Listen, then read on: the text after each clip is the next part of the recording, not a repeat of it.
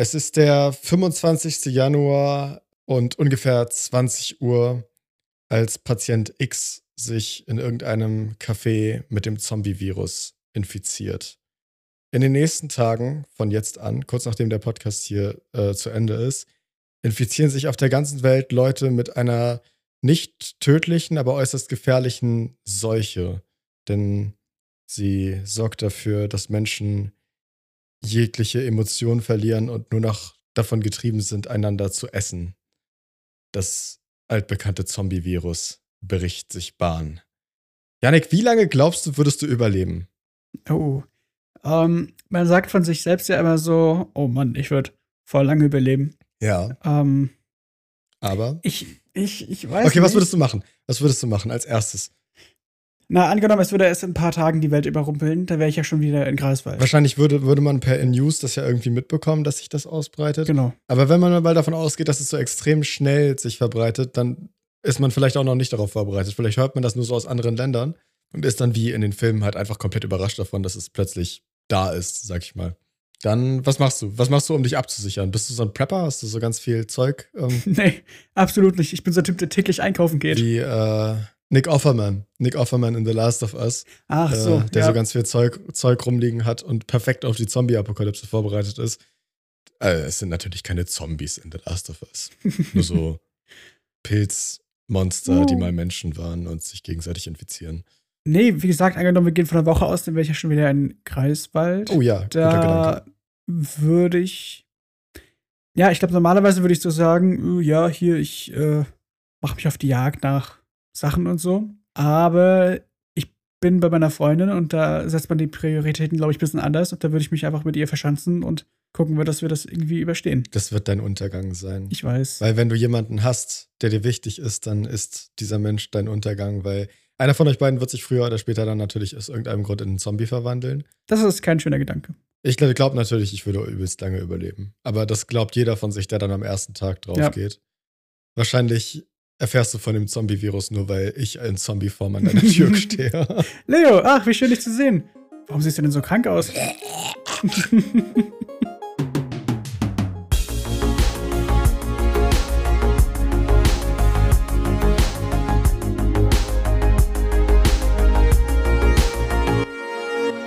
Und damit herzlich willkommen zum Klapper auf Film Podcast. Wir haben heute vor, über unsere Lieblings-Comedy-Serien aller Zeiten zu sprechen.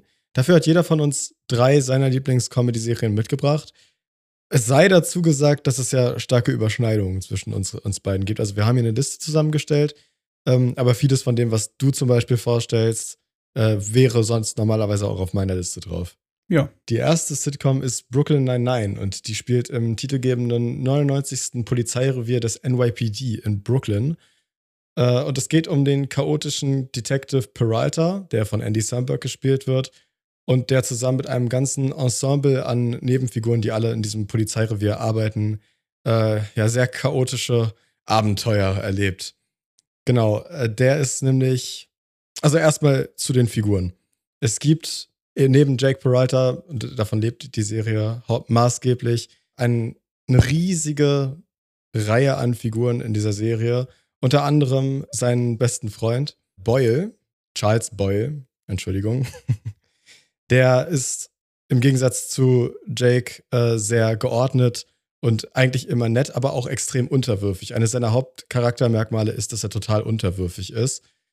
Es gibt Amy Santiago, das von Zeit zu Zeit Love Interest von Jake, die sehr geordnet ist, so quasi eine klassische Streberin mit großen Ambitionen in der Hierarchie aufzusteigen, was auch ein Kontrast zu Jake ist, der glücklich ist da, wo er ist.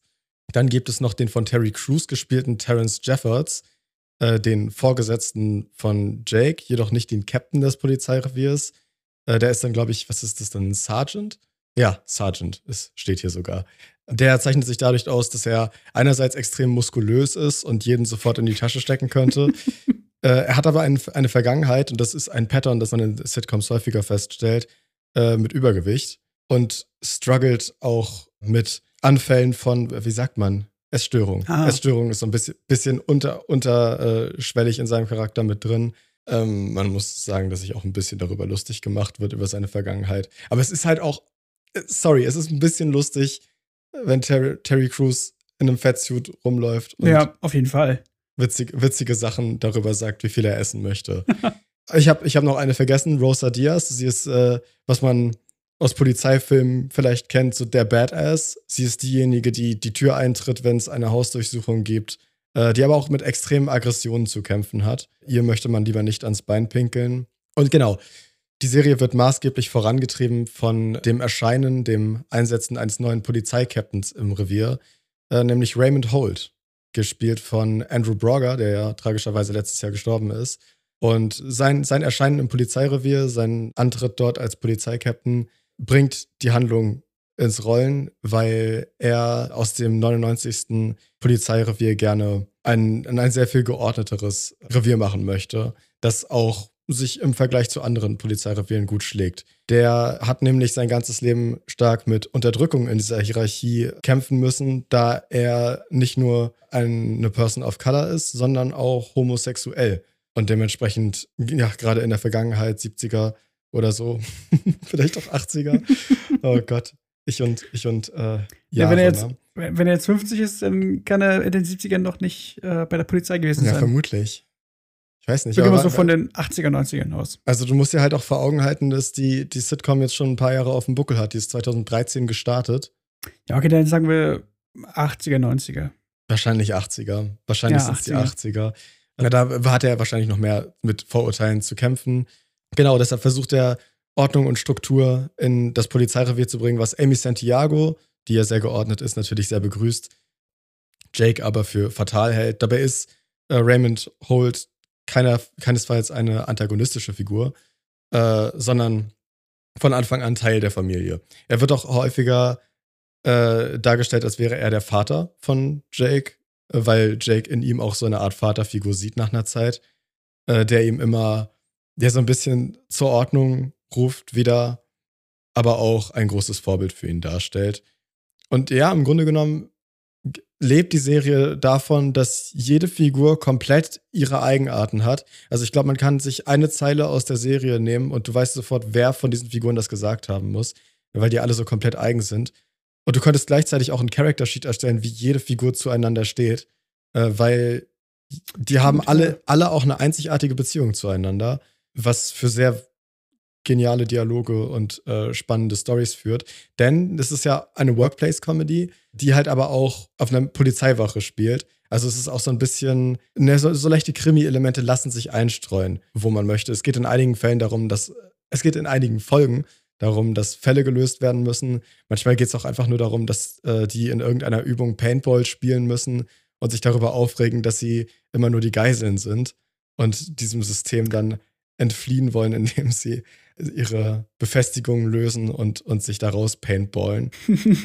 Oder die Halloween-Heist-Folgen, äh, die es in jeder Staffel gibt, anlässlich Halloween, in der anfangs nur Jake und Raymond Holt, Captain Holt, sagen sie eigentlich, das wäre jetzt einfacher zu sagen, versuchen sich gegenseitig was zu klauen und dann immer mehr Figuren mit einsteigen. Wenn man ein paar Folgen davon gesehen hat, hat man die Struktur ungefähr erkannt. Jede Folge hat so immer noch einen Twist mehr, sag ich mal.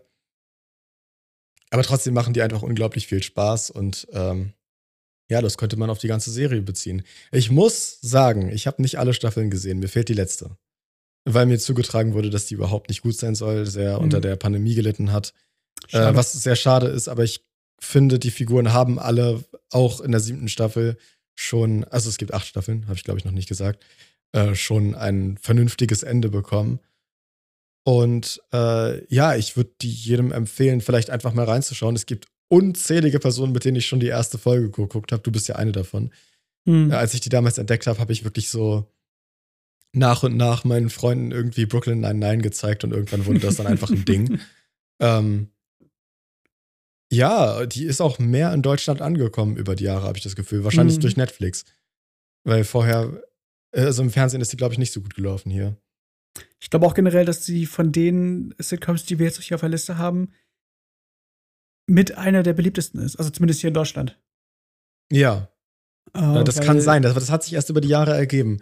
Weil als die Serie gelaufen ist, da liefen auch schon komplett vollkommen andere Sitcoms, äh, wie The Big Bang Theory oder sowas, die dann hier in Deutschland natürlich viel mehr Anklang gefunden haben, weil die auf ProSieben halt rauf und runter gelaufen sind. Ja, das stimmt. Und jetzt mittlerweile kennt man Brooklyn Nine-Nine hier halt auch. Ja, genau. Ich denke mal jetzt gerade durch, wie, wie, du schon meintest, Generation Netflix. Genau. Ähm, um das jetzt mal wie ein Boomer auszudrücken. ähm, dass man halt, äh, dass viel mehr Leute in unserem Alter so diesen Zugang zu dieser Serie finden. Ja, genau. Übrigens, Creator der Serie äh, sind Dan, Dan Gore und Michael Schur. Äh, und die haben beide auch an unter anderem Parks and Recreation mitgearbeitet. Uh. Äh, Schur ist dabei sogar einer der Creator davon. Von Parks and Rec. Parks and Rec, genau. Nicht schlecht. Habe ich mal so als Hintergrundwissen hier rausgegraben. Hast du irgendwas zu sagen zu Brooklyn Vielleicht Nine-Nine? wird es ja später nochmal wichtig.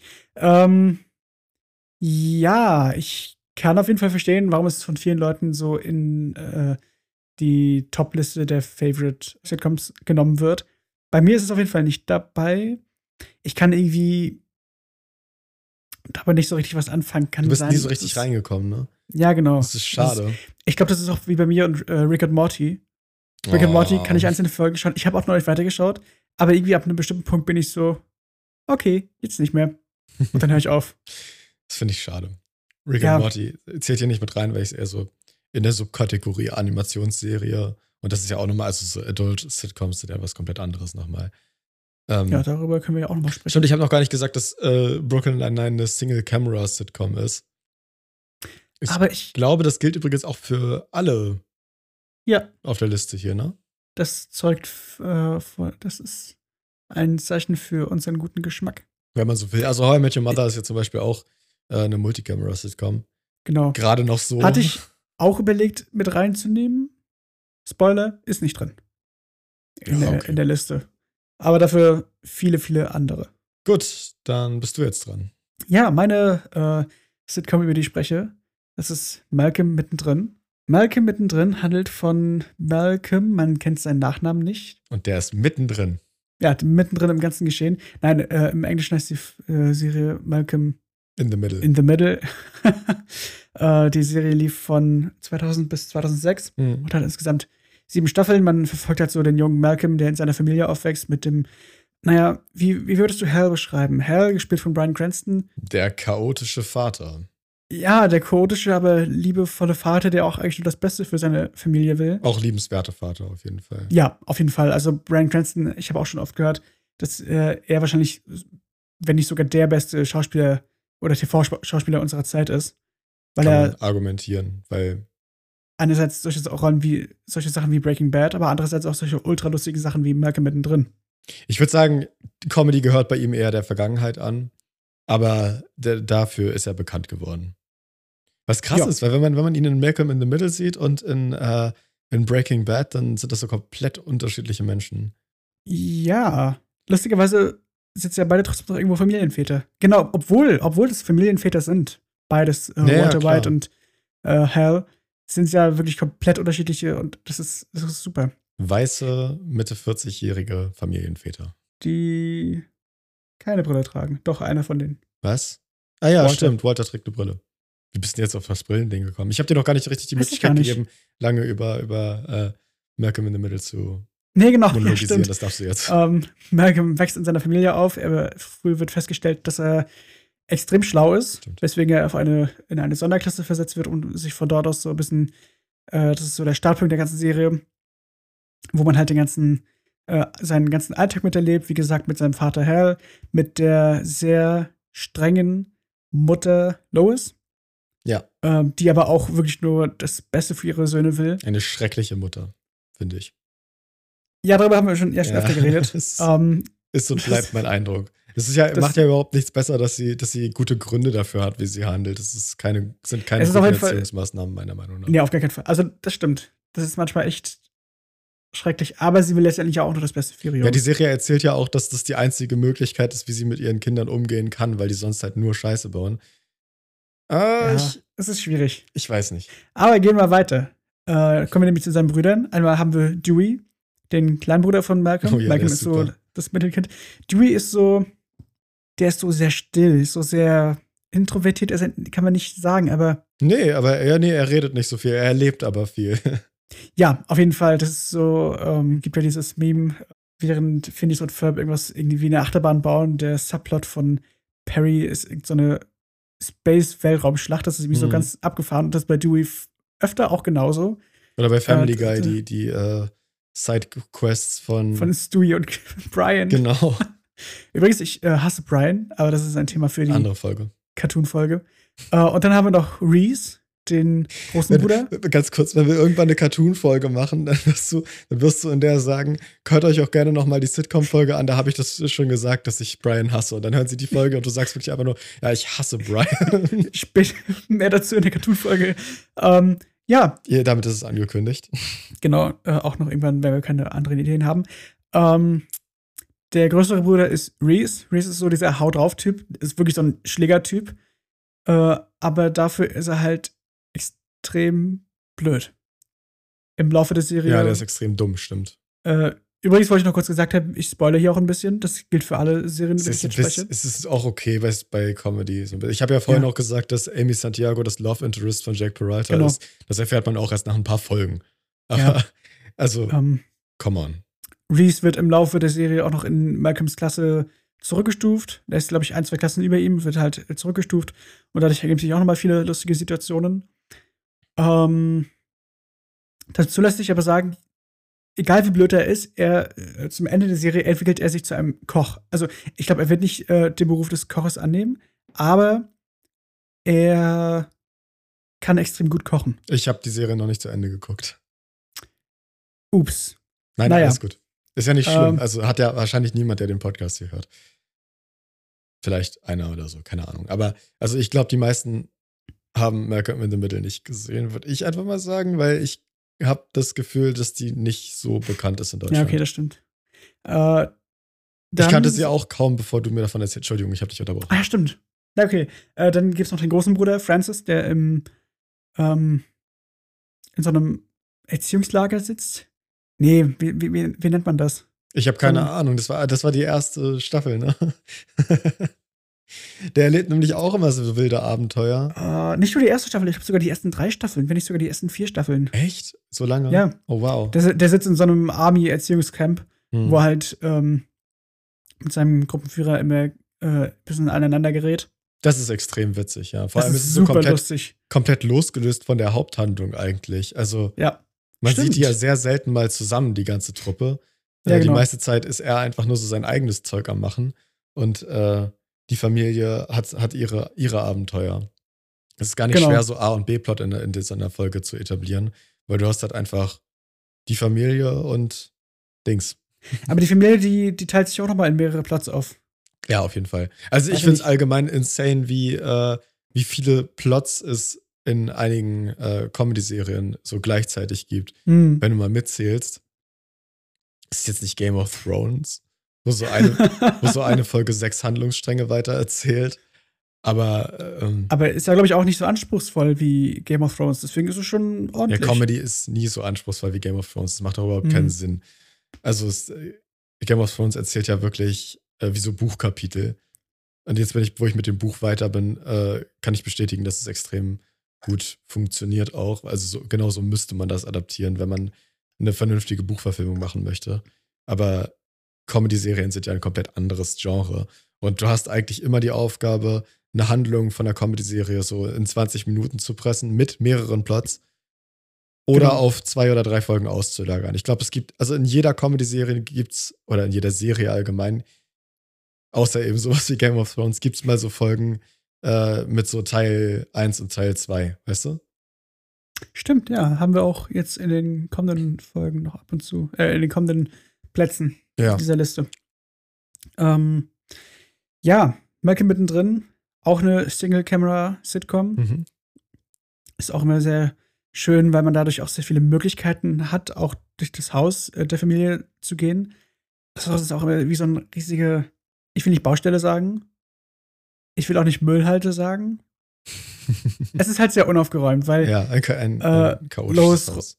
genau, los, rennt den Jungs immer hinterher. Übrigens, ich habe äh, den, den kleinen Bruder vergessen, den kleinen, kleinen Bruder. Denn, Der wird auch später erst geboren. genau, äh, Lois wird im Laufe der Serie. Ja, das ist, schwanger? das ist egal. Also, wenn wir jetzt über Modern Family reden würden, dann würden wir auch nur über die Anfangsfiguren reden können. Ach so, okay. Ja, okay, dann. Wobei, da wäre es schon wieder was anderes. Aber bei dem gibt es auch nicht viel zu sagen. Wie Ja. gesagt, wir haben Ich finde, Malcolm. also ich finde Single-Camera-Sitcoms, wir haben jetzt vorher schon so ein bisschen drüber geredet, bieten halt äh, generell viel mehr Möglichkeiten zu erzählen. Also Multicamera-Sitcoms im klassischen Sinne wie The Big Bang Theory. Du hast immer die gleichen Sets.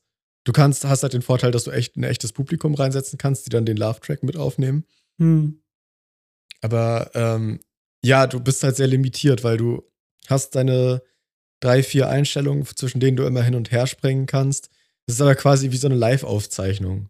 Also, Ja. äh, da, da musst du jetzt nicht äh, zehn Takes von einer Perspektive drehen oder sowas. Und Multicamera-Sitcoms haben da einfach viel mehr kreative Möglichkeiten, gehen auch in der Regel näher an die Figuren ran, dass du mal mehr Emotionen sehen kannst, was ja im Film sowieso sehr wichtig ist. Und äh, ja, ich finde auch so Serien wie How I Met Your Mother kranken zum Beispiel daran, sich kreativ austoben zu wollen, aber immer noch in diesem Format, äh, also diesem, diesem Look von diesem Format entsprechen zu müssen. Ja, genau. Weil die auch sehr viel mit visuellen Effekten arbeiten, zum Beispiel. Äh, was Malcolm in the Middle ja zum Beispiel auch macht oder, oder Brooklyn 99 oder sowas. Äh, wenn die mal auf einem Haus stehen oder sowas. Das, ich sag, habe gerade sehr oder sowas gesagt. Aber äh, das, ja, das kannst du in einer Multicamera-Sitcom kaum machen. Ja, das sieht doch immer alles gleich aus. Also, weiß ich nicht, würden sie bei Big Bang Theory wie, wie, in, einem, wie in einem Cartoon äh, jede Folge dieselben Sachen tragen? Man könnte mir ein Bild zeigen und ich wüsste nicht, aus welcher Folge das ist. Ja, das stimmt. Dazu Das möchte ich aber sagen, dass ich Multicamera-Sitcoms teilweise auch sehr gerne mag. Friends wäre auf dieser Liste mit drauf, wenn äh, wir nur sechs, sechs Plätze für uns so machen sollten. Äh, die mag ich sehr gerne zum Beispiel. Ja, oder How I Met Your Mother. Ja, die wäre auch irgendwo. Die ist bei mir so Ja. leicht hinter Friends, muss ich sagen. Hm, Ich glaube, bei mir sogar schon auf Platz 4 tatsächlich. Also hätte ich Hm. jetzt Malcolm, hätte ich, hätte ich jetzt nicht an Malcolm gedacht, dann auf jeden Fall How I Met Your Mother. Hast du Friends mal geguckt? Nee. Ach, schade. Muss man im Hm. Original gucken, finde ich. Ist aber immer noch extrem witzig. Natürlich nicht immer nur gut gealtert, aber äh, man, man kann das immer noch gucken und der Humor ist einfach super. Das klingt Aber über, über Friends reden wir Aber- ja nicht. Ja, nee. Äh, woll- Wollen wir zum nächsten Platz kommen? Ja, gerne. Das ist New Girl. Ähm, von, von, von was will ich jetzt sagen? Von aus welchem Jahr oder von wem das ist? Also, es ist aus, aus dem Jahr 2011, es lief bis 2018, das ist also schon seit geraumer Zeit vorbei. Ich kann auch sagen, dass ich es mehrere Male komplett durchgeguckt habe. Ähm, es ist von Elizabeth Merriweather, heißt die äh, Schöpferin. Die Musik ist von Ludwig Göransson, den man jetzt zum Beispiel auch für The Mandalorian man. oder, oder äh, andere Sachen kennt. Dazu werde ich später noch erzählen. Erzähl einfach weiter. Das, das kommt noch. Das ist eine schöne Sache. Ja, genau. Äh, und die Hauptrolle, das ist ganz wichtig, spielt Zoe Deschanel, die äh, man ja zum Beispiel auch aus 500 Days of Summer kennt. Und es geht darum, dass Jessica Day, eine Grundschullehrerin, äh, nachdem ihr Freund sie betrogen hat, was die erste Szene der Serie ist, in einen Loft zieht mit je 30 Jahren, ähm, mit, zusammen mit drei anderen Männern, die allesamt auch in ihrem Alter sind. Und äh, die drei Männer sind einerseits Nick, Nick Miller, Schmidt, dessen Vornamen wir erst sehr spät in der Serie Nick kennenlernen und den ich jetzt nicht verraten möchte. Ich, ich wurde gespoilert, ne? Ja, das ist echt schade, aber wir spoilern hier das, das hier nicht. Nee. Und äh, dann auch noch Coach, der wird aber nach der ersten Folge, was die Pilotfolge ist, ausgetauscht durch Winston und Coach kommt erst in der vierten Staffel, vierten, dritten Staffel, zwischen der dritten und der vierten Staffel nochmal vor. Ähm, also im Grunde genommen ist es immer Jessica, äh, also Jess, Nick, Schmidt und Winston. Die leben alle in diesem Loft. Es ist halt auch keine WG oder so, es ist jetzt nicht klein. Es ist schon ordentlich Platz da und die hat auch sehr viel Charakter, die, äh, die Wohnung. Also die würde Hm. man sofort erkennen. Ähm, Ja, das stimmt.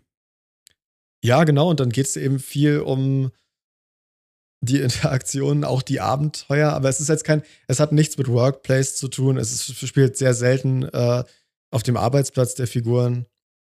Also Jessica ist ja äh, eine Grundschullehrerin. Nick will gerne Autor werden. Was er sonst macht, weiß ich gar nicht. Ist er nicht Barkeeper? Ja, stimmt, der ist Barkeeper. Entschuldigung, das habe ich voll vergessen. Ja, hast recht. Die haben nämlich auch eine, eine Bar, in der sie sehr, äh, sehr oft sitzen und trinken, was ja immer dazu gehört. So ir- irgendwo abends zu chillen. Das, das ist aber nicht dieser, dieser Returning Point, ne? Also nicht so der- dieser das- klassische. Das ist eher die, die Wohnung, das Lauf. Ja, genau. Äh, genau, ja, weil, weil da findet sich auch alles zusammen. Die Figuren müssen am Ende des Tages eh wieder in ihr Loft und da, äh, da treffen sie sich, da finden die meisten Interaktionen statt. Ja, und die Serie lebt eben auch sehr von ihren Figuren, äh, die auch alle sehr unterschiedlich sind und ihre Charakteristika haben, aber äh, auch stark von den Dialogen, die einfach extrem clever geschrieben sind. Das ist halt der Vorteil, wenn du gute Figuren hast, dass du, dass sich die, die, die Dialoge fast von selbst schreiben. Nick ist ein totaler Chaot, aber auch so ein klassischer Heimwerker, nur nicht besonders gut darin. Er äh, repariert immer sehr halbherzig Sachen im, äh, in der Wohnung, die danach immer noch nicht gut funktionieren. Äh, und ruft dann, ja, It's fixed. Ich gucke das ja auf Englisch. Es ist aber eher, eher mittel, also eher, eher, weniger der Fall meistens. Äh, Jess zeichnet sich dadurch aus, dass sie einen sehr naiven, freundlichen äh, Blick auf die Welt hat, der auch so ein bisschen eine Driving Force in der Serie ist, weil sie ist eine Optimistin und sie will, dass alles gut geht. Äh, ihr wird aber halt auch mit, naja, dem Ernst des Lebens konfrontiert Schmidt hat auch eine Vergangenheit. Es ist, ein, wie gesagt, äh, häufiger in Sitcoms mit Übergewicht und äh, will jetzt auf gar keinen Fall dahin zurückfallen. Er hat sich den perfekten Körper antrainiert. Nicht äh, muskulös oder sowas. Er sieht halt einfach, naja, er ist einfach gut ja, gebaut mittlerweile. Gut, gut, gut, sportlich, ja. Er hat eine sportliche Figur im Moment. Äh, arbeitet in einem Bürojob, hat auch die Ambition, äh, viel Geld zu verdienen. Ist, äh, ja, genau auch ein ziemlicher Egoist und auch eher so ein Playboy, wie man ihn klassischerweise sagen. kennt, äh, was ihn halt in, in wichtige Interaktionen mit der besten Freundin von Jess äh, verwickelt, in die er sich schnell verguckt, nämlich Cece, das äh, Model und die beste Freundin von Jess eben, äh, die nicht im Loft wohnt, aber häufiger zu Besuch ist dort und definitiv auch eine der Hauptfiguren in der Serie. Mir fällt übrigens gerade ein, dass Schmidt ja sehr doll Barney ähnelt, ne? Ein bisschen, ja. Nur, dass er mit nicht so vielen Frauen schläft wie Barney. Ja, er ist jetzt nicht die Art von Player. Also Schmidt hat schon noch, also nicht Barney ist keine besonders sympathische Figur im Gegensatz zu Schmidt, finde ich. Also in Schmidt, äh, Schmidt mag man einfach nach ein paar Folgen auch.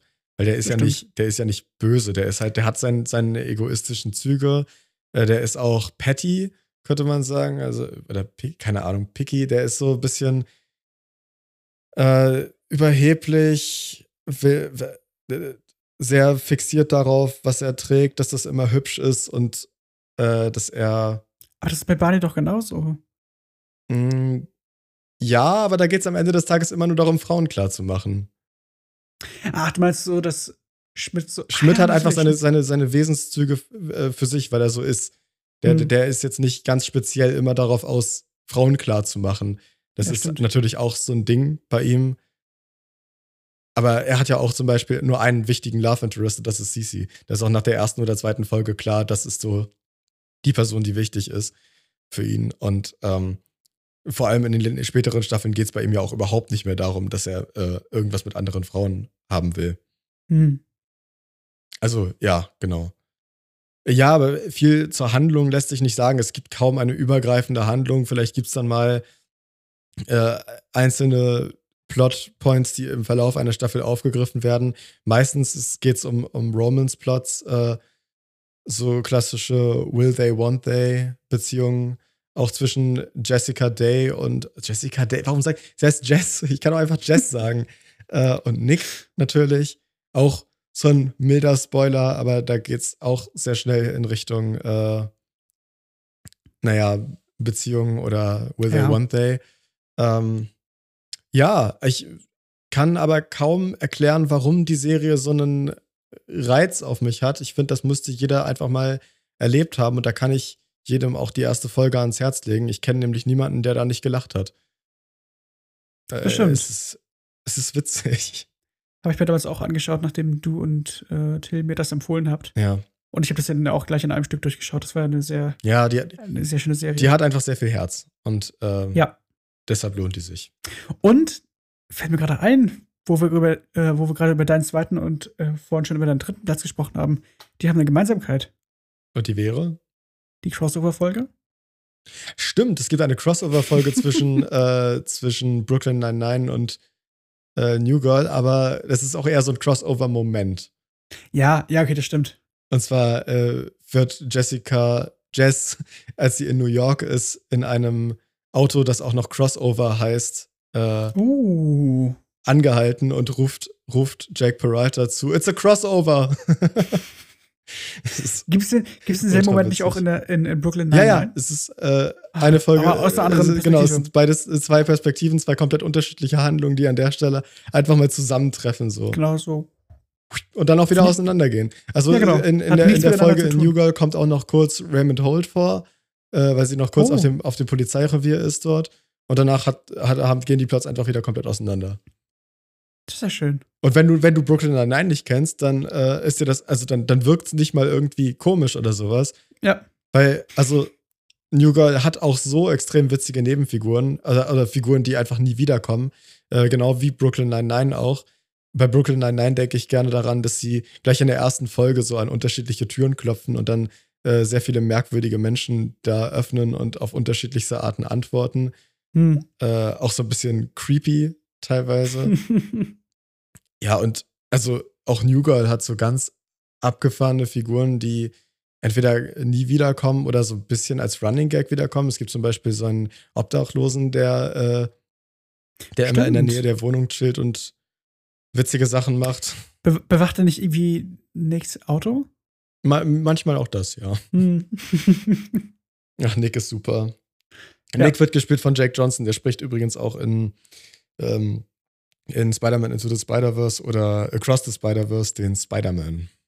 Also den, den, den, den abgefuckten Spider-Man, Peter B. Parker. Genau. Ja. Es ist super. Ich, ich liebe diesen Schauspieler. Ich finde die Figur von Nick Miller ist auch meine absolute Lieblingsfigur aus New Girl. Da, äh, da, da ja. Ich krieg, krieg, direkt schon wieder Lust, ein paar Folgen zu gucken. okay, wir können weitermachen. Sehr schön. Äh, ja, die nächste Sitcom, über die ich spreche, das ist äh, auch diese Serie, die ich momentan wieder schaue ich glaube, zum zweiten oder zum dritten Mal. Äh, das ist Scrubs, die Anfänger. Ui. Ähm, kurz zur Erklärung, das ist halt eine auch Single-Camera-Sitcom, die in einem Krankenhaus spielt und ein paar junge Ärzte begleitet. Äh, in den ersten drei Staffeln sind diese Ärzte noch in, so in ihrer, sag ich mal, Grundausbildung. Und nachher, glaube ich, in der vierten Staffel sind sie dann wirklich ausgebildete Ärzte, Einmal begleiten wir Dr. J.D., äh, John Dorian, gespielt von Zach Braff, so der Hauptcharakter, ja. ähm, den, wir, den wir so die Serie über begleiten. Zumindest bis zur, zum Ende der achten Staffel. Ja, komm, die neunte gibt's nicht. Genau. Ähm, ähm, das ist so ein klassischer. Na, das erste, was, man, was mir zu ihm einfällt, ist Tagträume. Ja, auf jeden Fall. Weil ähm, er hat so dieses ähm, gerade Family Guy zum Beispiel hat ja auch dieses, äh, diese das, ganzen Einspieler. Genau, genau. Und das hat äh, Scrubs ja schon damals Ka in den 2000 gemacht. Jokes. Ah, genau. Ja, bei, bei, äh, bei Family Guy sind ja random und einfach überall eingestreut und bei Scrubs sind das halt einfach nur die Tagträume. Genau.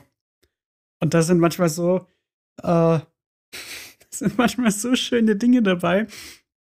Es ist ja nicht nur, äh, doch, äh, das ist größtenteils JD, der da tagträumt. Ab und zu sehen wir auch mal die Perspektive von ein paar anderen Charakteren, zu, mhm. zu denen ich gleich komme. Aber heute ist, äh, da war auch mal mein Lieblingswitz, den habe ich mal abgefilmt und dir bei WhatsApp geschickt, weil ich den so lustig fand. Da war irgendeine TV-Moderatorin, die, die war dort beim, ähm, na, beim Krankenhaus, ich habe das Wort vergessen, Boah. und hat gefragt, ob, äh, ob er noch etwas zu sagen hat dann war da so ein, ähm, so ein Einspieler, wie er irgendwie in einem Wrestling-Outfit mit ganz enger Hose und einem Umhang und ich glaube auch mit einer Maske dort stand und so einer klassische Wrestling-Ansage von WWE wie dort in die Kamera geschrien hat. Das war super lustig. Äh, ja, die nächsten Charaktere, die wir auch noch äh, begleiten, sind Dr. Elliot Reed. Das ist so seine weibliche Kollegin. Äh, auch das regelmäßige Love Interest von ihm. Ja. Dann sein bester Kumpel äh, Turk. Er wird einfach nur Turk genannt. Äh, mit dem er auch äh, in der WG wohnt. Und dadurch entstehen auch immer sehr viele lustige Situationen, wenn mal irgendwie Familie vorbeikommt, wenn irgendwelche Freunde vorbeikommen. Oder auch zum Beispiel Turks Freundin, die vierte Hauptperson, das ist äh, Carla, Carla Mhm. Espinosa. Mhm. Carla ist Schwester und arbeitet auch dort im Hospiz. Krankenhaus. Ja, im- ich will, ich will dann dauernd äh, Hospital sagen, aber das ist ja, Ja, das, ja. Hospital. Hospital, kannst du sagen. ja. Äh, dann haben wir auch noch die beiden Oberärzte, wenn man das so sagen kann. Ähm, einer davon wird ja erst später zum Oberarzt. Einmal Dr. Perry Cox, die symbolische Vaterfigur für JD. Mhm. äh, die er, den er immer so ein bisschen beeindrucken will und immer so ein bisschen, ähm, hey Papa, guck mal, guck mal, was ich gemacht habe. So in der Art. Und dann haben wir noch den Teufel höchstpersönlich, Dr. Bob Kelso, den alten, grimmigen Chefarzt, der dort allen die Laune verdirbt. Ähm, zusammen mit seinem sehr unsicheren Assistenten Ted Mhm. Ja. äh, Ted Buckland, ähm, dessen Schauspieler Sam Lloyd auch vor einigen Jahren leider verstorben ist. ja. Das wusste ich gar nicht. Schade. Ja, ähm, und mit Ted kommen auch immer sehr, sehr schöne Witze auf. Aber teilweise auch, wenn man drüber nachdenkt, sehr düstere Witze. Ich glaube, heutzutage könnte man die auch nicht mehr so machen, wenn Ted irgendwie auf dem Dach des äh, Krankenhauses steht und überlegt, sich da runterzuschmeißen, um sich das Leben zu nehmen. Also, das ist. Das ich glaube, ist- das, würde man heute noch machen, doch. Ich weiß nicht, das ist teilweise echt übel. Ja, es ist halt sehr ab, äh, abgedrehter Humor. Der, der zeichnet etwas ältere Sitcoms auch ein bisschen aus, muss ich sagen. Ähm, ich finde Scrubs äh, vor halt, allem. ich, ein- eine ja. Figur habe ich noch. Äh, der Hausmeister. Oh ja, wichtig. Der hat, der hat keinen Namen. Der Hausmeister, der, der wird in der ersten Folge gleich ähm, einge, eingeführt als so, das ist der so, der, der passive Gegenspieler von JD. Hm. Übrigens äh, gespielt von Dem aus der Mitte. Neil Flynn, genau. The Middle hätte ich nämlich auch vielleicht reingenommen. Auf jeden Fall in der Top 5 Liste, weil ich das auch sehr gerne schaue. The Middle, für alle, die es nicht kennen, ist die Vorlage für Malcolm in the Middle. Und Malcolm ist ein Spin-off. Es hat gerade Also- echt gedauert, bis du gemerkt hast, dass ich keinen Mist rede. Ich- Malcolm in the Middle und The Middle haben nichts miteinander zu tun. Nichts, okay, ja. Gar nichts. So nichts. Es ist, so, nur, muss- es ist ich- nur vom Namen Ja, her, genau. könnte man, Ja, genau. denken, könnte man denken, dass es ein Spin-off ist. ist. Nur kurz Brain AFK. Meine Güte. ja, wie gesagt, ähm, wird, gleich, wird gleich in der ersten Folge eingeführt. Ähm, als JDs Gegenspieler. Das war irgendwie in der Szene, da ist JD durch die Tür gegangen, die der Hausmeister gerade gefixt hat. Ähm, JD ist lang gegangen, ja, vielleicht hat da jemand einen Penny reingesteckt. Der Hausmeister guckt ihn an. Wenn ich da einen Penny drin finde, ne, ich mache dir das Leben zur Hölle. Und am Ende der Folge, JD geht nach Hause, steht der Hausmeister da, die Kamera fährt an ihm vorbei, wie er auf einmal einen Penny hochhält. Und seitdem, seitdem sind die Erzfeinde. Und das ist so wunderschön. Aber auf eine lustige Weise. Ja, auf jeden Fall. Und also der Hausmeister, der hat auch sehr, äh, ist auch Potenzial, also hat sehr viel Potenzial für sehr viele schöne, äh, schöne Witze. Auch wenn ähm, er auch nur auf das reduziert, reduziert ist, was er dort in diesem Krankenhaus ist, nämlich ein Hausmeister. Hm. Ähm, irgendwie an irgendeiner Stelle da kommt äh, Elliot, also hier Dr. Reed zu ihm und manche so, ja, Hausmeister, die machen ja auch immer voll viele schöne Dinge und die müssen sich ja gar nicht so schlecht fühlen. Und dann meint er so, ach, das ist ja schön zu hören. Das, äh, heute Nachmittag, ich werde nach Hause gehen zu meiner Hausmeisterfrau und meinem Hausmeisterkind und denen davon erzählen. Und das ist, das ist immer wieder so schön und der hat auch, der, der ist auch so schön trocken dabei und das ist äh, eine schöne Rolle. Ja. Aber das ist jeder dieser, dieser Figuren. Jeder ist ja so sehr eigen. Ähm, auch immer mit äh, äh, Dr. Cox, wie er sich immer irgendwelche Mädchennamen für JD ausdenkt. In, in jeder Folge gibt es neun. Es ist, Ja, es ist echt, krass. echt schön. Boah, also mit Scrubs sind wir bei äh, einer Sitcom angelangt, die man schon fast zweifellos als eine der besten äh, Sitcoms aller Zeiten bezeichnen muss, bin ich der Meinung. Ja, auf jeden Äh, Fall. Für die oberflächlichen Witze, ganz sicher, es ist eine extrem lustige Serie. Die haben diese Cutaway-Jokes, die äh, sehr absurd sind und relativ untypisch für so Sitcoms, aber auch immer wieder extrem lustig und erfrischend. Ich, ich finde es auch, ganz kurz, ich finde es auch immer wieder lustig, das habe ich dir auch neulich schon mal erzählt. Mhm. Ähm, von allen Sitcoms, die es auf der Welt gibt, schaut mein Vater, glaube ich, Scrubs am liebsten. Und wenn ich mir dann, wenn ich da einige Cutaway-Jokes sehe und mir denke, darüber lacht mein Vater, ich, ich finde diese Vorstellung super lustig. weil da manchmal so absurder Scheiß kommt und das finde ich Ja. immer schön. Ja, und, und darunter, unter, unter der Oberfläche liegt ja halt viel mehr Seins, die äh, extrem cleveren und facettenreichen Figuren, wenn man einfach nur mal über äh, Dr. Cox und Dr. Kelso nachdenkt, die ja einander hassen, äh, weil Dr. Kelso so für diesen äh, gierigen Ansatz fast schon steht. Äh, der möchte Kassenpatienten nicht behandeln, weil äh, ja die, nee, warte, was, nicht Kassenpatienten? Na, äh, Leute, die nicht privat versichert sind, nicht, genau. nicht behandeln, weil die halt nicht richtig versichert sind, während Dr. Cox grundsätzlich versucht, jedem zu helfen. Äh, und du denkst über die ganze Serie eigentlich nur, Dr. Kelso ist das absolute Böse, äh, der schlimmste Mensch, den man sich vorstellen kann. Bis dann plötzlich Dr. Cox sich auch mal in so einer, äh, in der gleichen Machtposition äh, befindet und feststellt, ja gut, das mag zwar ein Arschloch gewesen sein, aber viele von den Entscheidungen, die er getroffen hat, muss ich jetzt fast schon verstehen. Äh, mhm. Das ist, also irgendwo ist es nachvollziehbar, dass er dahingehend irgendwie abgestumpft ist, vielleicht auch. Äh, das ist halt einfach nur seine, seine Wahrnehmung das, und sein, sein Job in, in der Hinsicht. Dr. Kelso, nachdem er ähm, nicht mehr da arbeitet, wird er ja auch so ein, so ein kleiner, so eine kleine Nebenfigur einfach nur noch. Mhm. Die ist immer nett, so. Also, also natürlich auch noch auf eine, auf eine relativ zynische Art, möchte man sagen, aber äh, also der will ja niemandem wirklich was Böses. So, der, der hat sich einfach nur komplett abgeschottet. Was auch so ein Thema ist, äh, das ist ja eine witzige Serie, die Figuren machen sehr viele Witze, aber äh, vieles davon ist halt auch einfach nur so ein bisschen Coping, um sich von der harten Realität in so einem Krankenhaus abzulenken, ja. weil ja oh laufend Menschen sterben. Du bist den ganzen Tag andauernd damit äh, konfrontiert, dass äh, Menschen es vielleicht nicht schaffen und äh, dann durch dich auch, durch deine Mitverantwortung, äh, ja, zu Tode kommen. Und es das ist, es ist halt einfach extrem traumatisch auch und damit muss man halt irgendwie copen. Und da, da, dazu gehört eben viel Humor, der äh, von den Ärzten ausgeht in dieser Serie.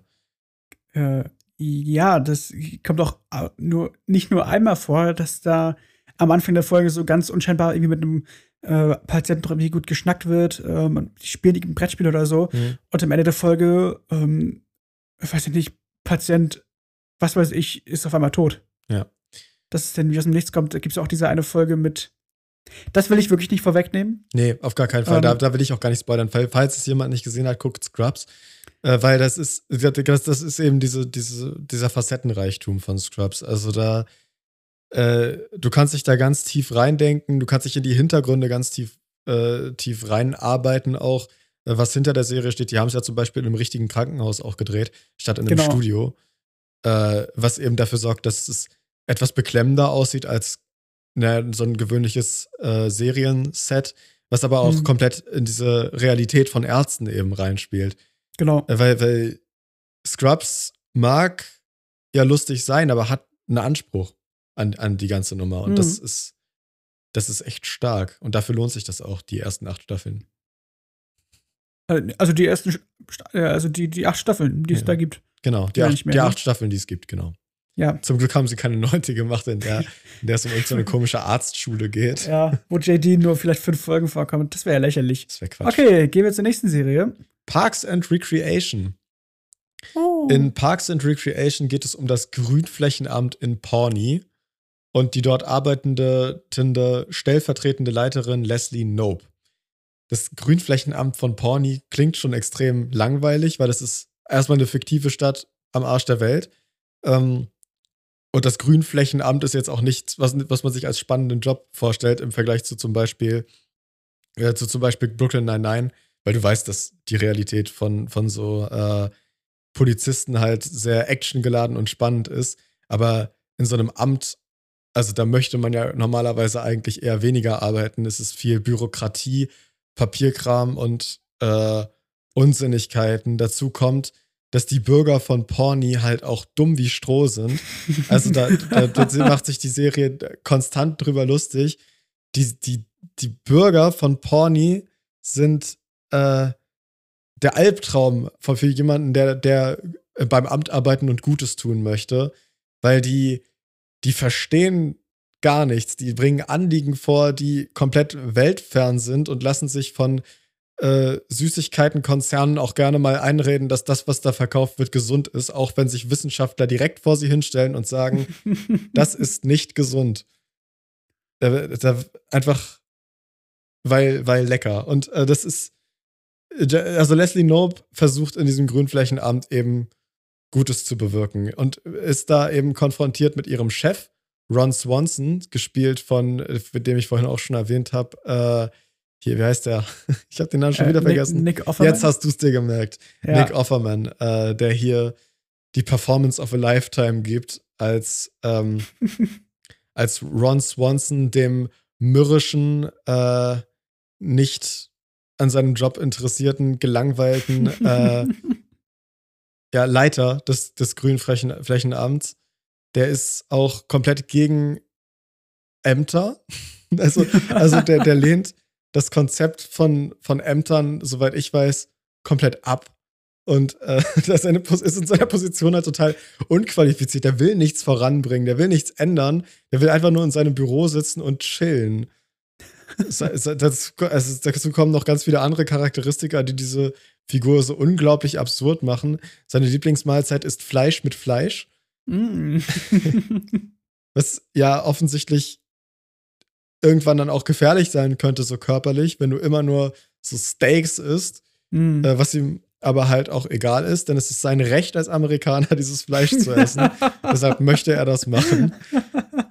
Ja, genau, in ihm, ihm lebt dieser, dieser amerikanische Spirit.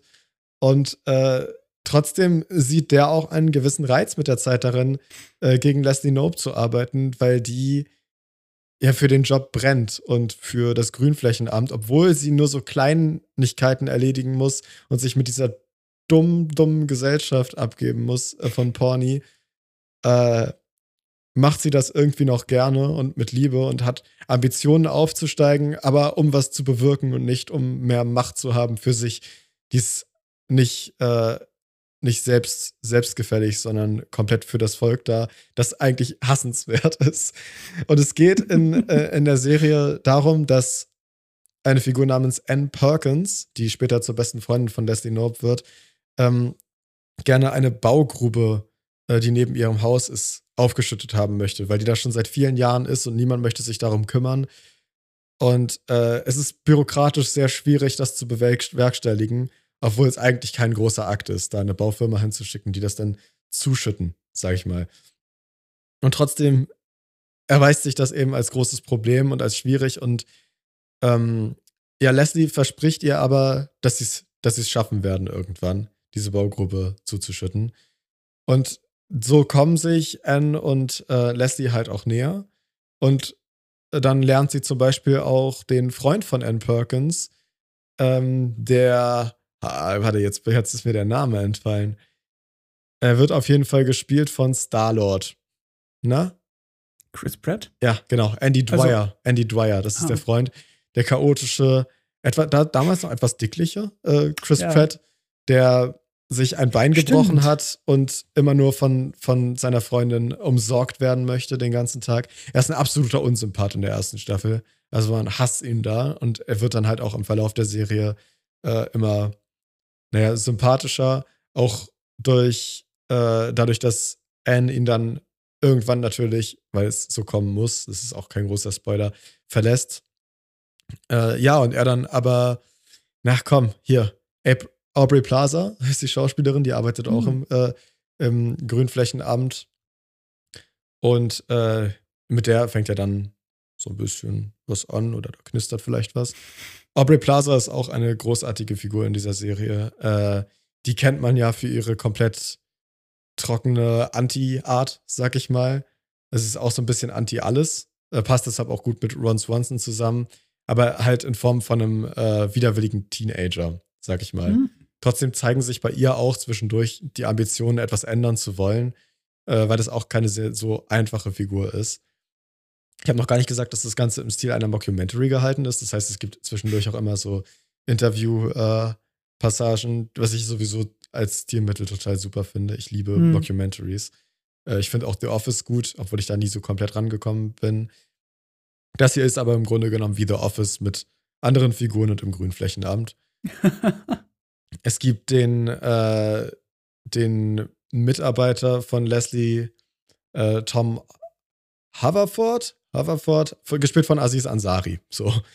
Äh, der will auch nicht so wirklich viel bewegen in der äh, Behörde, will eigentlich nur persönlich aufsteigen, am besten in irgendeinem Unternehmen, das er selbst gegründet hat, mit irgendeiner Business-Idee und äh, reich werden.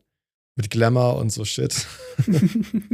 der, ist auch, der ist auch total abgefahren, über den kann man, lässt sich allerdings nicht so viel sagen. Ähm, ja, und viele andere, die, die äh, da noch vorkommen. Das Ding ist, es ist eine Serie, die sich im Verlauf der Staffeln halt sehr stark ändert. Auch die Charakterkonstellationen ändern sich komplett. Irgendwann Tom kommt, äh, kommen noch zwei weitere Figuren dazu mit, na, na, na, na, na. Ich muss hier parallel tatsächlich nachgucken. Es tut mir unglaublich leid, aber.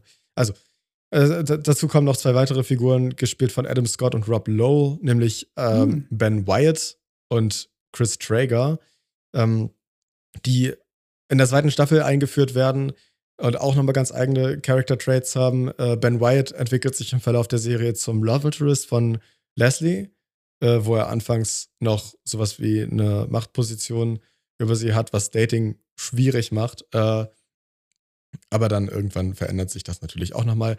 Und Chris Traeger ist eine extrem äh, einzigartige Figur in, in der Sitcom-Welt, würde ich sagen. Der zeichnet sich dadurch aus, dass er von Grund auf positiv ist. Was halt auch dadurch kontrastiert wird, dass er so negative Nachrichten überbringen muss. wie, das wird nicht funktionieren oder äh, wir, können, wir können dieses Event hier nicht ausrichten. Aber halt mit, mit so einem gewissen Optimismus. Und äh, auch so, ich würde sagen, authentischer Trauer, wenn irgendwas nicht funktioniert. Der ist äh, auch ein totaler Selbstoptimierer, der immer perfekt in Shape sein muss und sich komplett gesund ernährt, was ihn auch wieder zu, äh, zu Ron in einen gewissen Kontrast stellt. Und all diese Figuren, bin ich der Meinung, sollte man einfach mal erlebt haben und man sollte Porny mal erlebt haben. äh, ja, auch diese, dieses dumme, diese dummen Einwohner von Porny, aber auch einfach diese Welt. Es ist einfach, es ist, wirkt wie, wie so eine komplett andere Welt manchmal und darin habe ich mich sehr gerne verloren hin und wieder. Äh, deshalb zählt es zu meinen absoluten Lieblings-Sitcoms oder ist vielleicht auch meine Lieblings-Sitcom. Äh, auch die habe ich schon mehrere Male gesehen. Cre Creator ist ja auch Michael Schur, habe ich schon gesagt. Mhm. Äh, und Greg Daniels, der, soweit ich weiß, auch an The Office mitgearbeitet hat, was so die mhm. Verbindung äh, von The Office und Parks and Rec ist. Ähm, ja, genau. Auch da würde ich einfach mal jedem empfehlen, so die ersten Folgen zu gucken. Äh, wobei vielleicht die erste Folge an sich nicht ausreicht. Aber die erste Staffel hat nur sieben Folgen, glaube ich. Da könnt ihr mal durchgucken. Das Ganze gibt's auf Wow. Okay, Keine ja, Werbung. Das, das wäre gerade meine Frage gewesen. Dann schaue ich da vielleicht später mal rein. Mach das. Ich schneuer dein Wow. Das ist äh, für die Arbeit hier. Ja, das wäre jetzt eine schöne Überleitung zu Owen Wilson gewesen, über die wow. wir leider nicht reden. Ja. ja, ganz genau. Aber dafür reden wir über die wahrscheinlich beste Sitcom aller Zeiten auf meinem Platz 1, Community. Was? Du hast mir gerade zugenickt, als müsste ich irgendwas sagen. Nee, ich weiß, dass wir über. Achso, nee, doch nicht. Was? Ach so, es ist Be Real. Deshalb, ja. deshalb machst du das hier gerade. Okay. Ich dachte. Ich weiß ich doch nicht, was du meinst, wenn du mir irgendwie komisch zuzwinkerst hier über die Kamera. Erzähl mir mehr von Community. Genau. Community wahrscheinlich die beste Sitcom aller Zeiten, wahrscheinlich auch äh, meine Lieblingsserie aller Zeiten. Auf jeden Fall meine Lieblings-Sitcom aller Zeiten. Ähm, ich glaube, im Moment ist meine Lieblingsserie immer noch Karate Kid. Aber Cobra darüber reden wir ja gar nicht. Cobra Kai. Oh. Habe ich, dir, hab ich dir empfohlen. Ja, hast du wirklich. Ähm, war genial. Ich, ich liebe es. Ich habe mir auf der Comic-Con ein T-Shirt davon gekauft. Und im Laufe der nächsten Jahre kommt ein neuer Film. Aber wir sind ja nicht hier, um über Cobra Kai zu sprechen, sondern über Community. Dazu kommt nämlich auch ein Film, aber dazu sage ich später vielleicht noch mal was. Na, mal gucken, ne? Community folgt äh, sieben Studenten an einem Community College, die gleich in der ersten Folge eine Spanisch-Lerngruppe äh, bilden. Und diese Gruppe besteht aus den folgenden Charakteren. Jetzt kommt so eine Intro-Einblendung. Ähm, Jeff Winger, ein gescheiterter Anwalt, der dort seinen äh, College-Abschluss wiederholen möchte, um wieder in der Anwaltskammer zugelassen zu werden. Britta Perry, eine Ausreißerin, wenn man so sagen kann, äh, Ende 20, in ihren späten 20ern, die dort auch ihren College-Abschluss, die wollen ja offensichtlich alle ihren College-Abschluss äh, Ja, nachholen, das, muss ich jetzt nicht erwähnen. nicht dazu sagen. Äh, aber Nadir, ein, Nerd. ein, ja, ein, ein antisozialer Film-Nerd oder Nerd allgemein. Film und Serien und Comic, Popkultur, Nerd. Ja. Ja, und arbeitet halt sehr schwer in Kommunikation und im Umgang mit anderen Leuten. Ja, genau. Dann Annie Addison, ähm, eine Stürmerin, wie sie im Buch steht. Das, kon äh, das steht aber in starkem Kontrast zu ihrer Vergangenheit, denn da war sie ein Drogen- und Pillenjunkie und äh, will jetzt dort auch wieder gut machen, was sie da halt damals ähm, verloren hat. Dann die nächste Figur ist Shirley Bennett. Übrigens, Shirley, ich habe neulich einen interessanten Ansatz gehört, dass sie wohl wahrscheinlich die langweiligste Figur, die langweiligste Figur der ganzen Serie ist. Ähm, dazu sage ich, sag ich Was vielleicht hat's denn mit mal auf was. sich? Genau, Shirley ist eine geschiedene Mutter und ihre Ah, Main ja, Character. Traits sind ähm, also sie ist eine geschiedene schwarze christliche Mutter. Christliche, das ist der Punkt. Genau, das ist ähm, das ist aber auch wie bei allen anderen Figuren in der Serie, äh, die, die Main Character Traits, die man so beim Beschreiben dieser Figuren aufzählen würde, die, die, diese, die kommen in jeder Folge vor.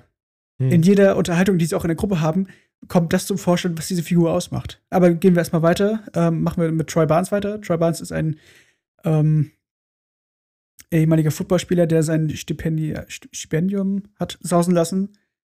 Wegen Leistungsdruck und deswegen jetzt an diesem Community College, ja, was seinen Abschluss nachholen will. Und dann haben wir noch den alten Rassisten Zach Pierce, der auch schon seit Ewigkeiten auf diesem Community College ist. Und ja, Er ist alt und rassistisch. ja, das sind so seine.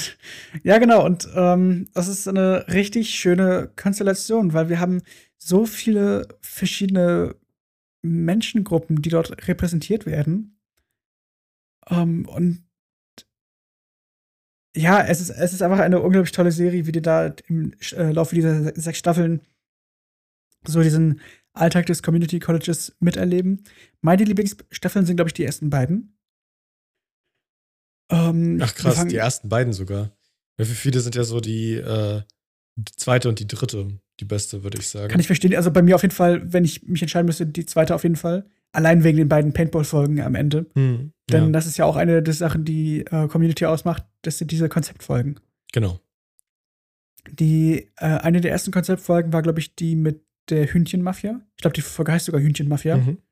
äh, wo sie so einen kleinen, so eine, naja, Goodfellas-Parodie aus der ganzen Folge machen. Ja. äh, während sie versuchen, so ein bisschen den Hühnchenmarkt in der Cafeteria in einem Community College so ein bisschen zu kontrollieren, wenn man das jetzt mal so ganz Ja, abstrakt genau. Es ist sehr, äh, sehr gewählt, irgendwie wer Hühnchen bekommt in der Cafeteria. Und Ja, sie genau. finden heraus, dass da eine Mafia dahinter steht und übernehmen Na, also- die. Warte, also so kann man das ja auch nicht sagen, weil das. Na, da gibt es schon ein System hinter, bevor die das übernehmen. Oder nicht? Nee, da steht Sternbacke hinter, der sich bei Leuten beliebt macht. Okay, gut, dann war es so rum. Also, aber, dann- aber sie haben sie erfahren, dass man damit Geschäft machen kann und dann entwickelt Genau. sich daraus eine Art Und dann- Mafia. Und dann, dann schmeißen sie Sternbacke raus und dann äh, wollen sie Arbeit anstellen, weil Arbeit hat schon ähm, Erfahrung durch den Falafelstand seinem, seines Vaters. Und ähm, dann gibt es dann ganz, ganz lustige Situationen, auch wie Arbeit dort eingestellt wird. Als einziger Konkurrent steht letztendlich Troy da. Und Troy macht sich da vollkommen zum Affen. Der steht da mit so einer riesigen Pharaonenperücke. und ja, das ist so, jeder hat seine eigene Rolle und äh, Arbeit ist so der Hühnchenbrat, äh, Breter, Brater. Äh, Jeff ist so der ganze Kopf der Mission. Und das ist, es ist wunderbar. Es ist eine richtig tolle Folge. Aber ich glaube, so den ähm, Höhepunkt in der ersten Staffel, das ist so Last Man Standing. Das ist die Paintball-Folge. Ja.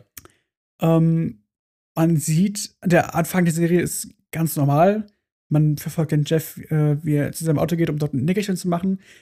Er wacht, ich glaube, eine Stunde oder drei Stunden wacht er später auf. Ein paar Stunden später auf jeden Fall nur. Genau, und der ganze, der ganze Campus ist zerstört, verwüstet und überall sind Farbkleckse. Nur um nachher herauszufinden, dass, er, dass in diesen paar Stunden ein riesiges Paintball-Turnier ausge, äh, ausgebrochen ist. Ja, weil verkündet wurde, dass der Gewinn für dieses, also es wurde ein Paintball-Turnier angekündigt und der Gewinn wurde viel zu hoch angesetzt und jeder wollte diesen Gewinn haben. Genau. Und plötzlich haben alle angefangen, sich mit Paintballs zu beschießen und es ist quasi Krieg. Genau. Und Aber jeder ist- gegen jeden. Ja, nachher bildet sich dann natürlich dieses Team aus, der, aus dieser Lerngruppe. Und da haben wir nachher auch noch ein paar äh, schöne Anspielungen. Aber diese, dieses Paintball-Konzept, das wird in der zweiten Staffel noch mal viel geiler mit der Doppelfolge Paintball, weil über diese Doppelfolgen haben wir ja vorhin auch schon gesprochen. Ähm, denn da in der ersten Folge haben wir so dieses Western-Cowboy-Motiv. Genau. Und in, im zweiten wird es so Star Wars. Genau, ich finde die erste Folge tausendmal besser, Ja, ich auch. weil ich, ich finde, das ist einfach sehr atmosphärisch. Hm. Denn Die machen da auch richtig Worldbuilding innerhalb Ja, genau. dessen, was auf so, dem Campus passiert ist.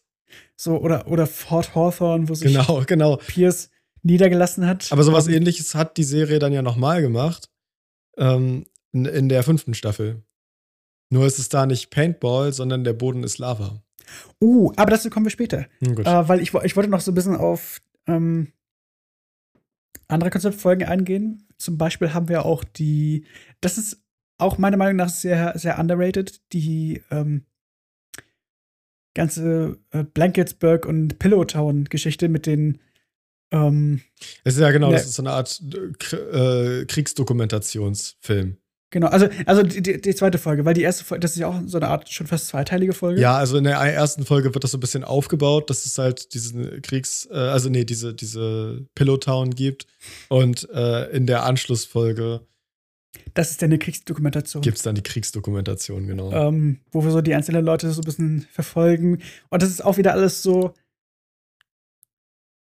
so, so charaktertypisch, was die Leute halt machen. Ja. Der, der Plot ist so, Troy und Albert haben sich so zerstritten, weil äh, Troy war darauf hinaus, den Weltrekord zu brechen für die größte ähm, Kissen- und Deckenburg, weswegen er halt nur auf Decken setzen wollte. Hm. Arbeit wollte aber, das ist halt äh, äh, Form über äh, äh, hier Funktionalität über äh, Form, Hm. weswegen er halt bei den Kisten bleibt und deswegen entwickelt sich da so ein bisschen dieser Clash. Der Campus wird in zwei Seiten geteilt.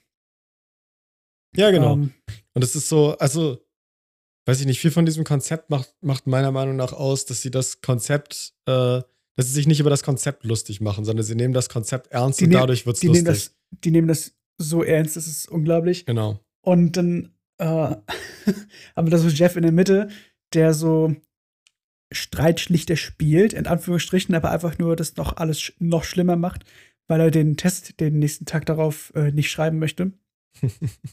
Dann haben wir auch noch Pierce, der sich, ich glaube, Arbeit äh, letztendlich anschließt und aus äh, ganz vielen Kissen ein riesiges Kissenmonster baut, um, um, oh mein Gott, wir haben, wir haben noch ein paar Charaktere vergessen, um die Armee von Chang zu bekämpfen. Die Armee von Chang, das sind die Chang Glorious Bastards. Über Chang Äh, hast du noch gar nicht geredet. Das ist nee, der genau. Spanischlehrer aus der ersten Staffel. Genau, der In so der im ersten Lauf, Staffel ist er der Spanischlehrer. genau, äh, zum Ende der, äh, gespielt von Ken Jong, den Ihr kennt- unter anderem. Ihr kennt ihn aus dem Meme, in dem er Ha! Gay! ruft. Ja, genau. Übrigens, im Deutschen ist es ähm, super, super unlustig, wie das jetzt voll tuntig. Irgendwie sowas. Das Echt? war, ja, glaube ich. Ja, das kann sein. Ja, ist auf jeden Fall nicht lustig. Ja. Äh, und dann haben wir noch den Dean, Dean, also den Dekan Craig Pelton, der so ein bisschen. Ja, er kriegt halt die ganzen schwulen Witze ab. Das ist aber immer, also, das ist so bei, ähm, Ja, aber auch so ein bisschen Crossdressing. Also er ist ja, er, er, er verkleidet sich ja auch, also er kleidet sich ja häufig in Frauenkleidung. genau, ähm, Das ist ein Thema. genau. Und er hat ein Fable für Dalmatiner. Aber diese ganze Sache mit den Witzen ist, jeder dieser Charaktere hat eben seine Character Traits und äh, die, eben diese Witze bekommt er auch ab. Hm, genau. ähm, Troy bekommt die Football, diese, na, diese, diese ganzen naiven Witze ab, weil er halt so naiv und blöd ist. Jeff bekommt so diese ganzen, weiß ich nicht, Frauenheld Ego-Witze ab, außer von Pierce. Pierce macht immer schwulen Witze bei, bei Jeff. Und die sind teilweise echt lustig. äh, Britta bekommt so diese ganzen, naja, Aktivisten. Aktivistenwitze ab, Ja. diese ganzen äh, und auch, dass sie, und auch, dass sie das, äh, das, das Schlimmste ist, nee, the worst, das Grauen. Äh, es wird nämlich mal gesagt, Britta ist das Grauen. Dass sie immer alles brittert und äh, das Ja. stimmt auch sehr häufig. äh, Shirley bekommt nicht die schwarzen Witze ab, sondern die Christenwitze. Hm. und die. Nee, die Mutterwitze nicht, weil das wird auch noch ernst genommen. Aber Shirley ist auch so ein Charakter, mit dem machen sie nicht viel. Weil alles, was irgendwie mit Shirley zu tun hat, findet auf dem Campus statt. Außer diese eine Folge, wo man bei ihr zu Hause ist. Ja. Ich meine, ihr Kind bekommt sie in dem Klassenraum. Äh, ihre Hochzeit findet im Lerngruppenraum statt. Es ist ein bisschen einfallslos. Äh, dann haben wir noch Annie. Annie wird des Todes sexualisiert. Ja, das stimmt. Das ist ein Problem. Ja, eindeutig. ähm, Arbeit bekommt. Über Arbeit macht sich niemand lustig. Doch, natürlich. Aber keiner aus der Gruppe direkt. Piers wahrscheinlich schon. Ne, Piers macht ab und zu Witze, dass er. Ne, zum Anfang hin, so. Ja, gut, aber vor allem, vor allem nehmen sie ihn nicht so richtig ernst. Das ist ja auch so das Ding. Ja, genau. Und deswegen. Nerd sein. Ähm, deswegen ist es halt desto herzzerreißender, wie man zum Beispiel in dieser, ich glaube, in der ersten Weihnachtsfolge oder in der zweiten Weihnachtsfolge, ähm, diese, diese Stop-Motion-Folge mit Knete, Ja. wo sich am Ende der Folge herausstellt, Spoiler, äh, dass Arbeit diese ganze Knetsache nur erfunden hat, um so der Realität zu entfl ähm, äh, ähm, entfliehen, Hm. weil das dieses Jahr das erste Mal ist, dass er nicht mit seiner Mutter zusammen Weihnachten feiert. Weil sie jetzt eine neue Familie hat und dass er weiterziehen soll, wie sie meinte. Und das, das macht ihn traurig und das macht uns als Zuschauer auch traurig. Ja, klar. Das, ist, das ist echt schlimm. Ähm, Gut, ey, du hattest es vorhin gesagt, deshalb will ich es nochmal ganz kurz. Die, die, äh, The Floor is Lava Folge. warte, eine, eine, zwei, eine Folge habe ich noch. Die Okay. verbotene Folge. Ja, so, äh, hier Advanced Dungeons and Dun Dragons. Dungeons and Dragons, genau. genau, das ist sehr, nämlich, sehr gute Folge, äh, weil sie Dungeons and Dragons spielen und sie lassen halt, also sie, sie filmen das jetzt nicht ab, was da passiert, sondern sie bilden es durch Soundkulisse ab und erzählen Genau. es parallel quasi, sodass man sich fühlt wie Leute, die Dungeons and Dragons spielen, anstatt äh, dass man sich äh, da komplett rein versetzt, indem das irgendwie animiert wird oder sowas Genau. äh, was extrem clever erzählt ist. Und natürlich geht es nicht um Dungeons and Dragons, sondern es geht um die Charaktere. Verboten ist sie, weil es eine Szene gibt, in der Chang sich als Dunkelelf anmalt und äh, Netflix-CEOs sind der Meinung, dass das Blackfacing ist. Die Serie adressiert das auch äh, als ein Witz über Blackfacing aus der Community. Also aus der Community. ja, ja, ja. Also ich habe, ich hab, glaube ich, noch nie eine Person of Color gesehen, die sich darüber aufgeregt hat, weil es halt, also es ist, ist kein Blackfacing, die, die Figur verkleidet sich als Dunkelelf. ja, genau. Es soll, soll keine Person of Color darstellen. Ja. Naja. Ähm, Und im gleichen Atemzug wird, wird äh, Blackfacing als etwas Negatives adressiert. Also wenn du dir mal überlegst, äh, wie oft das einfach so stehen gelassen wird äh, in komplett, komplett anderem Kontext, ist es äh, eigentlich das, das absolute Gegenteil. Es ist eigentlich genau das, was der Witz dann kritisieren würde. Aber ja, genau.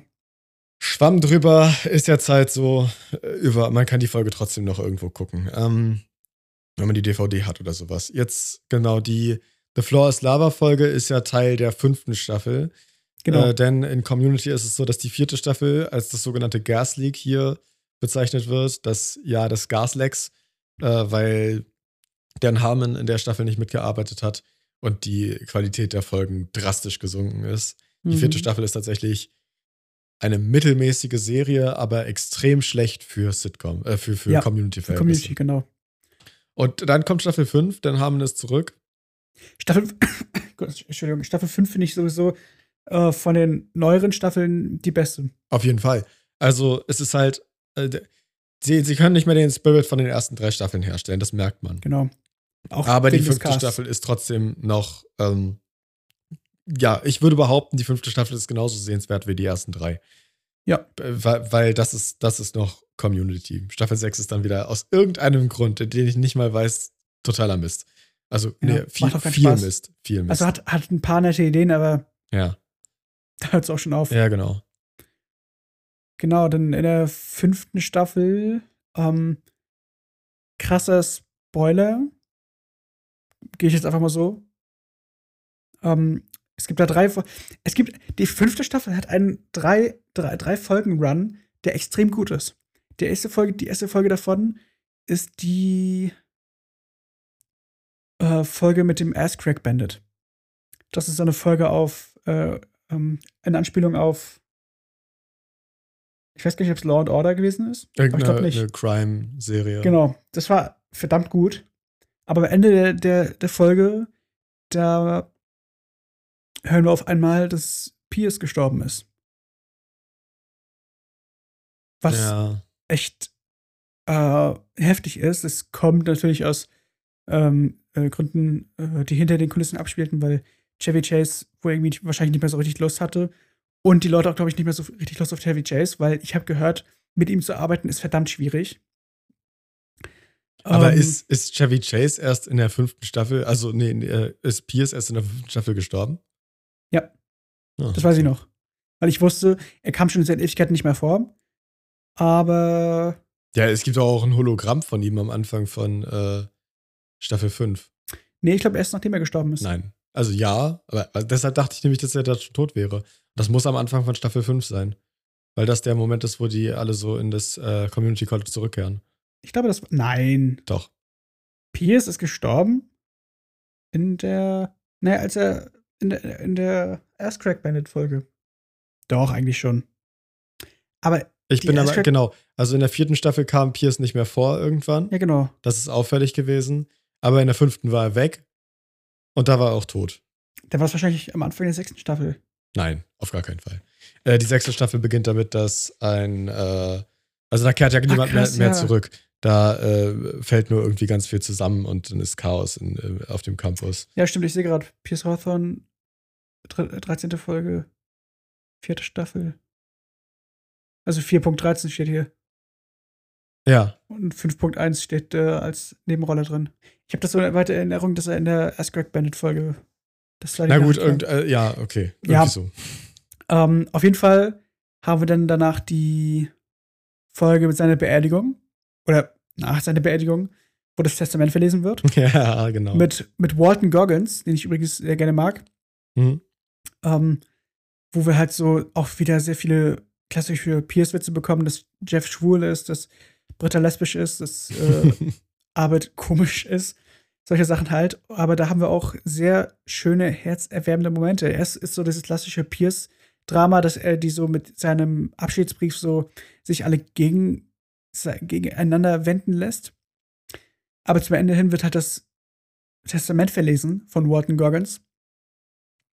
Und da kommen echt schöne Sachen äh, hervor.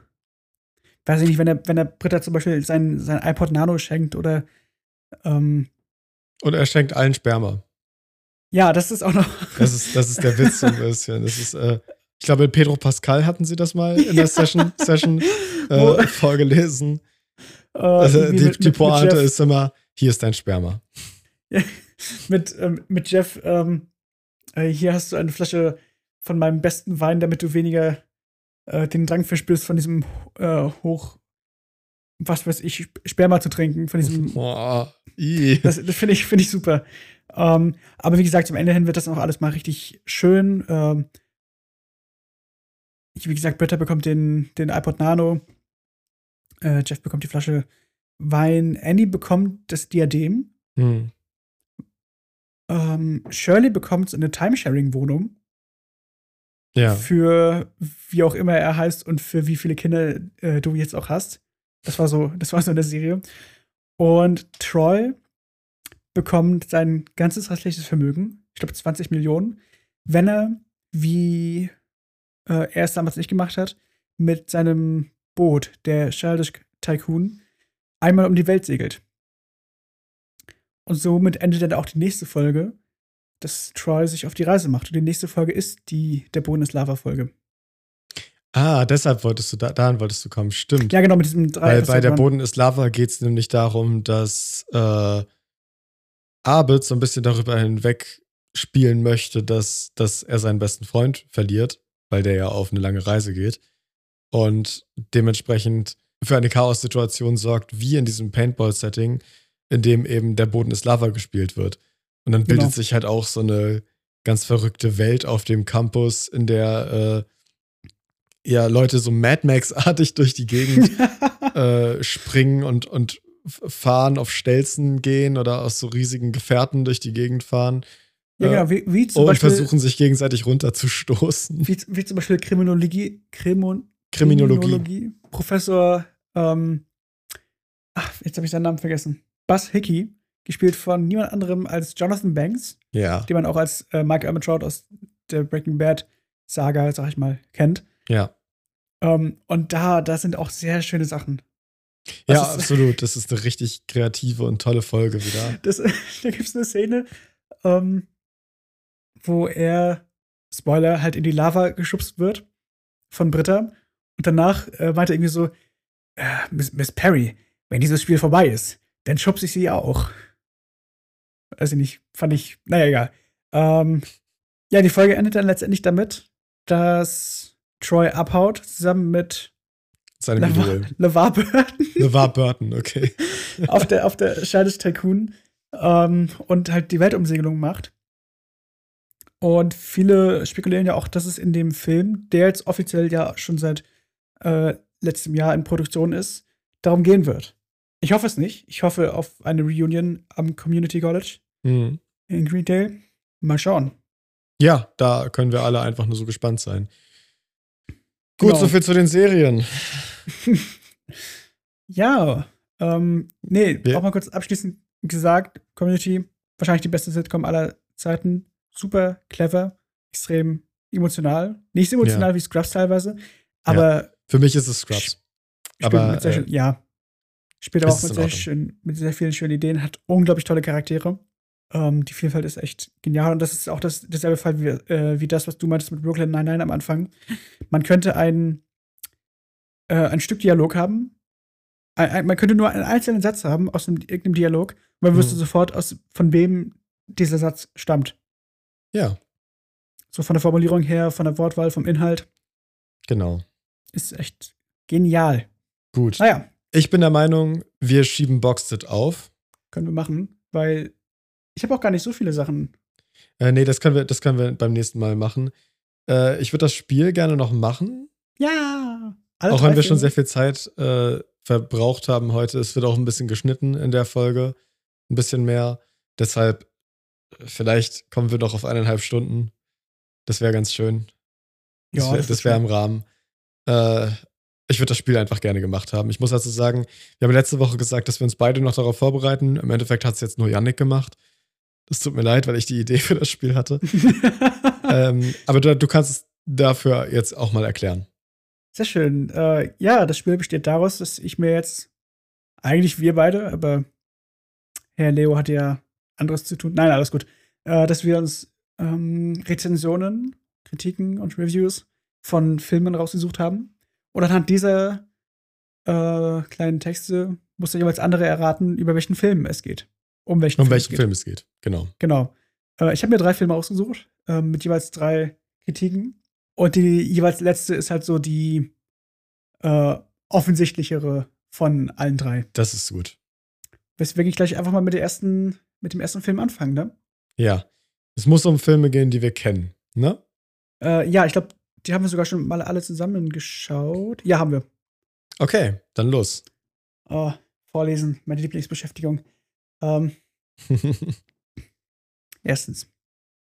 Ich weiß nicht, ob dieser Film auch so krass tiefgründig wirkt, wenn man keine Höhenangst hat. Bei mir hat er gewirkt. Ich musste zahlreiche Male auf Pause drücken und zwischendurch eine rauchen, um mich zu beruhigen. Absolut Nervenkitzel und sehr gut umgesetzt. Mein bisher bewegendster Film. Fall. Ach, scheiße. Was, war's Ja. das jetzt schon? Ja, Ernsthaft? Warum ist denn das Mann. erste direkt das einfachste? das ist gar nicht das Einfachste. Höhenangst. Fall. Warte. Ich, äh, ich, soll ich das dritte, soll ich die anderen beiden noch vorlesen? ja, ja. Ähm, die, die zweite hatte auch noch den Titel drin, den hätte ich dann wahrscheinlich mit Punkt, Punkt, Punkt ersetzt. Punkt, Punkt, Punkt, Ja. also Fall, Fear He Reaches New Heights, ist ein nerv nervenzerreißender Thriller, der mich von Anfang bis Ende gefesselt hat. Stimmt. Dieser Film kombiniert gekonnt Spannung, Action und eine fesselnde Handlung, die mich bis zum Schluss in Atem hielt. Das war zweimal derselbe Inhalt. Die Schauspielerregie liefert Die Schauspielregie. die, nee, die, die Schauspielerriege Ach, die Schauspielerriege, okay. Genau. Äh, liefert überzeugende Leistungen und verleiht den Charakteren Authentiz Authentizität. Die Emotionen und die Angst die, der Protagonisten kommen gut zur Geltung und lassen den Zuschauer mit ihnen fiebern. Äh, der Film ist ein packender Thriller, der das Genre der Überlebensdramen auf ein neues Niveau hebt. Ja, gut, okay. Aber also ich muss sagen, ich fand voll nicht so schlecht. Warte, warte, es geht noch weiter. Wenn okay. Sie nach einem Film suchen, der äh, Ihre Nerven strapaziert und Sie mit der eine mit seiner intensiven Spannung mitreißt, dann ist dieser Film definitiv eine Empfehlung wert. Und das dritte, ähm, ich habe immer eine Kritik genommen, die ein bisschen aus dem Raster fällt, zum, äh, zum Vergleich der anderen. Also irgendwann reicht es auch mal mit unlogischen und sinnbefreiten Filmen. Aber davon setzen wir mit The Fall noch ein Krönchen oder eher noch ein Sahnehäubchen auf. Handys mit ewig langem Akku, trotz, trotz über 24 Stunden Videos und Taschenlampe, kein Problem. Akku laden mit Ehering, natürlich. 45 Minuten Zweisamkeit, obwohl einer schon lange tot ist, haben wir ebenfalls. Hau ihn der rein, den Blockbuster der Kletterhalle. Doch fall nicht vom Sofa, wenn deine Logik sich verabschiedet und in die nächste Bar latscht. Ähm, nee, ich finde Fall ist gar nicht so ein schlechter Film. Also, gar nicht. Der ist halt einfach nur so ein, der ist halt mittelmäßig, so ein mittelmäßiger Survival-Thriller. Also, ich fand den Twist ja sogar ganz nett, weil ich ihn nicht ja. kommen sehen habe. Also, um. Ähm. der ist jetzt nicht revolutionär. Und das hebt auch nichts auf ein neues Level, dieser Film. auf gar keinen Fall. Aber, also, ich finde, der hat das schon ganz gut gemacht mit, dem, mit der Höhenangst. Ähm, also mit der Erzeugung von Höhenangst. Weil man ja. hat bei dem Film tatsächlich das Gefühl bekommen, oh mein Gott, die sind in wirklich, wirklich krasser Höhe. Äh, da würde ich jetzt gerade nicht sein wollen, so. Und Jeffrey Dean Morgan spielt mit. Also den kann man gucken, ganz ehrlich. Das ist jetzt ja, auf jeden Fall. Kein, kein schlimmer Film. Witziger Side-Fact: ähm, Die haben viele Curse-Words gesagt bei, beim Dreh. Und die wurden, um den Film PG zu machen, äh, durch AI Mund, oh. äh, Mundübertragung. Äh, Echt? Ja, ja. Das hast du mir, glaube ich, mal erzählt, ja. Ja, genau, das war das Krasse an dem Film, so ein bisschen äh, drüber ge gedingst. Übrigens, noch vorne Also neu eingesprochen, aber mit AI-Mundbewegung halt nachge nachgearbeitet. Ähm, mir, fällt gerade noch ein, was ich vorher noch zu den Sitcoms sagen wollte. Weißt du, wer den Score für Community gemacht hat? Na. Dings. Das weißt du, du hast ihn vorhin schon genannt. Das Ludwig war der einzige Komponist. Ja, genau. Achso, ja. Das ist cool, ne? Ja. Übrigens, äh, um das den Leuten ein bisschen nachzulegen, der Typ, der Oppenheimer gemacht hat, also den, den, Ach, Score Oppenheimer hat auch gemacht, stimmt, ja. Ich ja, war mir da gerade genau. nicht mehr sicher, ob ich irgendwen und, vergesse, aber nee, klar, Oppenheimer. Und Black Panther. Der Soundtrack, ja. Der Mandalorian und. Bei Oppenheimer weiß halt, hat halt jeder direkt was im Ohr. Das weiß ich. Ja, ich kann das nicht nachmachen. Egal, nächste. Was? Das hat, sich, das hat sich angehört wie Ennio Morricone. Dieses laute, dieses laute. Ach, krass, ja. Ja, okay, ich weiß, was du meinst. Tenet hat er übrigens auch gemacht. Ja, kennt doch keiner mehr. Das, ja, ist, dieser, das ist dieser Rückwärtsfilm. Zurück in die Zukunft oder so, keine Ahnung. Uh, nächster Film? Fragezeichen? Ja, erzähl. Okay.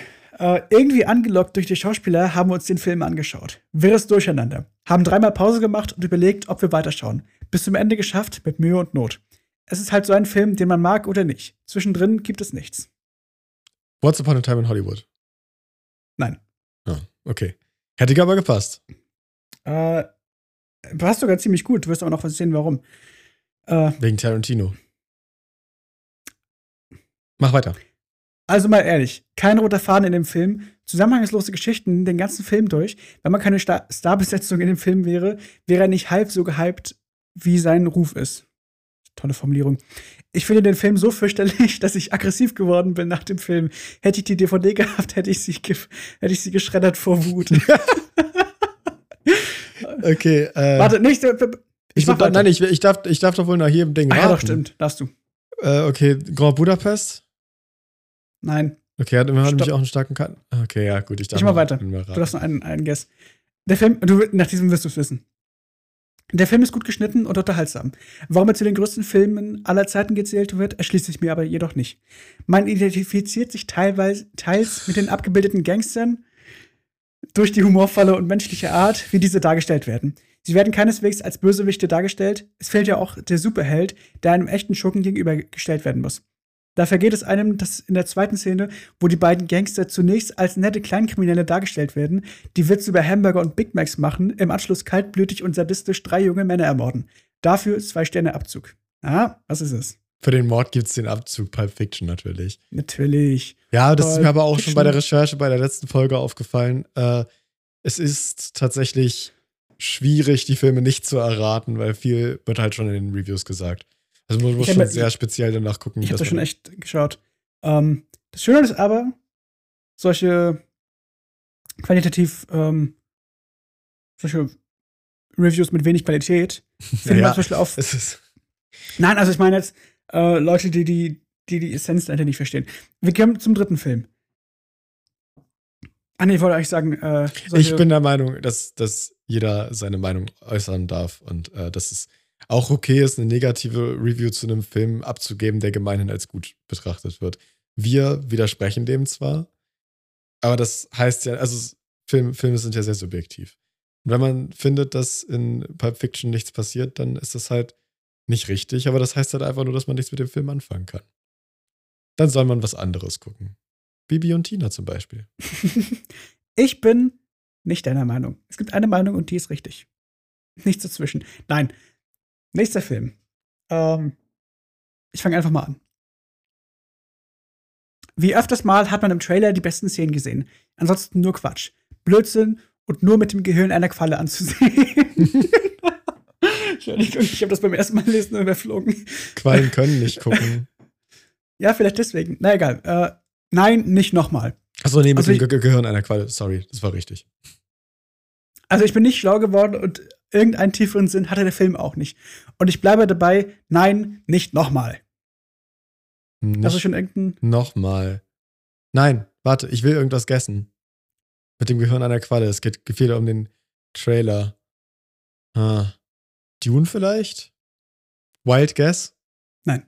Okay, mach, erzähl weiter. Eigentlich mag ich ja Trash. Aber der Film ist langweilig und nicht witzig. Nicht bis zum Schluss durchgehalten. Sorry. Auch billige Comicbuchverfilmungen können Ah. unterhaltsamer sein. Scott Pilgrim. Scheiße, ja. Ja? Ja. Ich äh, lese noch das letzte Ich nehme zurück, was ich eben gesagt habe. Das sind alles. Ich weiß, dieser Film hat viele Freund-Ständchen innen, aber ich bin absolut nicht warm dam- äh, geworden damit. Steht das innen da drin oder hast du das gerade dazu gedichtet? Das kommt, äh, das steht da. Okay. Das wurde wahrscheinlich nach 2022 geschrieben. Achso, die hast du vielleicht hinzugefügt noch. Das liegt vielleicht daran, dass ich die Graf äh, Graphic Novel nicht kenne, aber auf der Film. Nein. Das liegt vielleicht daran, dass ich die Graphic Novel nicht kenne, auf welcher der Film basiert. So habe ich mich auch, ähm, so habe ich mich zum Beispiel immer gefragt, woher gerade der Typ, Hauptperson, diese Fähigkeiten hat. Auch die Message, Message des Films ist mir echt verborgen geblieben, beziehungsweise, beziehungsweise fand ich sie dämlich, da sich die Hauptperson seiner eigenen, seiner eigentlichen Freundin gegenüber schon eher wie ein Arsch benommen hat. Eine anrührende Love Story, wie es in den, Kri wie es in den Kritikern zu lesen ist, konnte ich zumindest hier nicht erkennen. Das Beste an dem Film ist, äh, ist sicherlich die Pace. Langweilig ist er eigentlich nie und man kann sich den Film ganz gut zwischendurch reinziehen. Insgesamt finde ich ihn aber echt ein bisschen überbewertet. Da weiß auf jeden Fall jemand, worüber er redet. Tatsächlich. Ja, der, also der, der wirkte jetzt nicht unintelligent. Andererseits, äh, dass er, dass sich Scott Pilgrim wie ein Arschloch benimmt, ist der Punkt. Also so Ja. ein Teil des Punktes. Das spricht einfach nur für eine, für eine komplexe Charakterzeichnung. Aber Ja. meine, jedem seine Meinung. Nein. Nein, das ist falsch, Mann! Alles, was er gesagt hat, ist falsch! Der Film ist. Dieser Mann Ja. hat Unrecht. Scott Ich- Pilgrim ist ein ungeschlagenes Meisterwerk. Sorry, dass ich immer laut werde. Ich freue mich wirklich schon auf die nächste Folge, ähm, wo du deine Picks vorstellst. Ja, Ich bin gespannt. ich mich auch. Ähm, Ja, gut, ja. Ich hab's alles erraten. oh, hast du wirklich? Scheiße. ja, aber es, also, es ist ja auch so gedacht gewesen, Ja. schätze ich mal. Das war eine der weniger schweren Sachen, die wir bisher gemacht haben. Das mache ich dann nächste Woche genauso. Schön, dass du es so vorgelegt hast. Es hat Spaß gemacht. Hm. Ja, hat mich wie immer gefreut, mit dir zu reden und äh, diesen Podcast hier aufzunehmen. Ja, es gibt eigentlich nicht mehr so viel zu erzählen. Boxset machen wir nächste Woche. Ich habe so ein paar Sachen gesehen, über die ich gerne reden würde. Hm, ich auch. Äh, Das können wir dann eben abdecken. Ich habe übrigens das Feedback bekommen, dass wir über äh, beim Boxset über so ein paar weniger Filme reden sollten vielleicht. Und äh, also ich würde dann sagen, wir highlight, also wir- wir erzählen alles, aber wir highlighten so ungefähr drei Filme pro Person, äh, dass wir so ein bisschen Inhalt reinschaffen, weil in den letzten Folgen war Boxed teilweise halt wirklich einfach nur so ein Rush aus, äh, das haben wir gesehen und das auch noch und das auch noch und das auch noch. Und da, da fehlt halt so ein bisschen der rote Faden und auch so ein bisschen Inhalt. Deshalb mhm. äh, würde ich vorschlagen, dass wir das in Zukunft so machen. Genau. genau. Ja, das war's für dieses Mal mit dem Klappe auf Film Podcast. Wenn es euch gefallen hat, dann bewertet mit fünf Sternen auf Spotify. Folgt uns gerne auf Instagram, um über den Podcast auf dem Laufenden zu bleiben.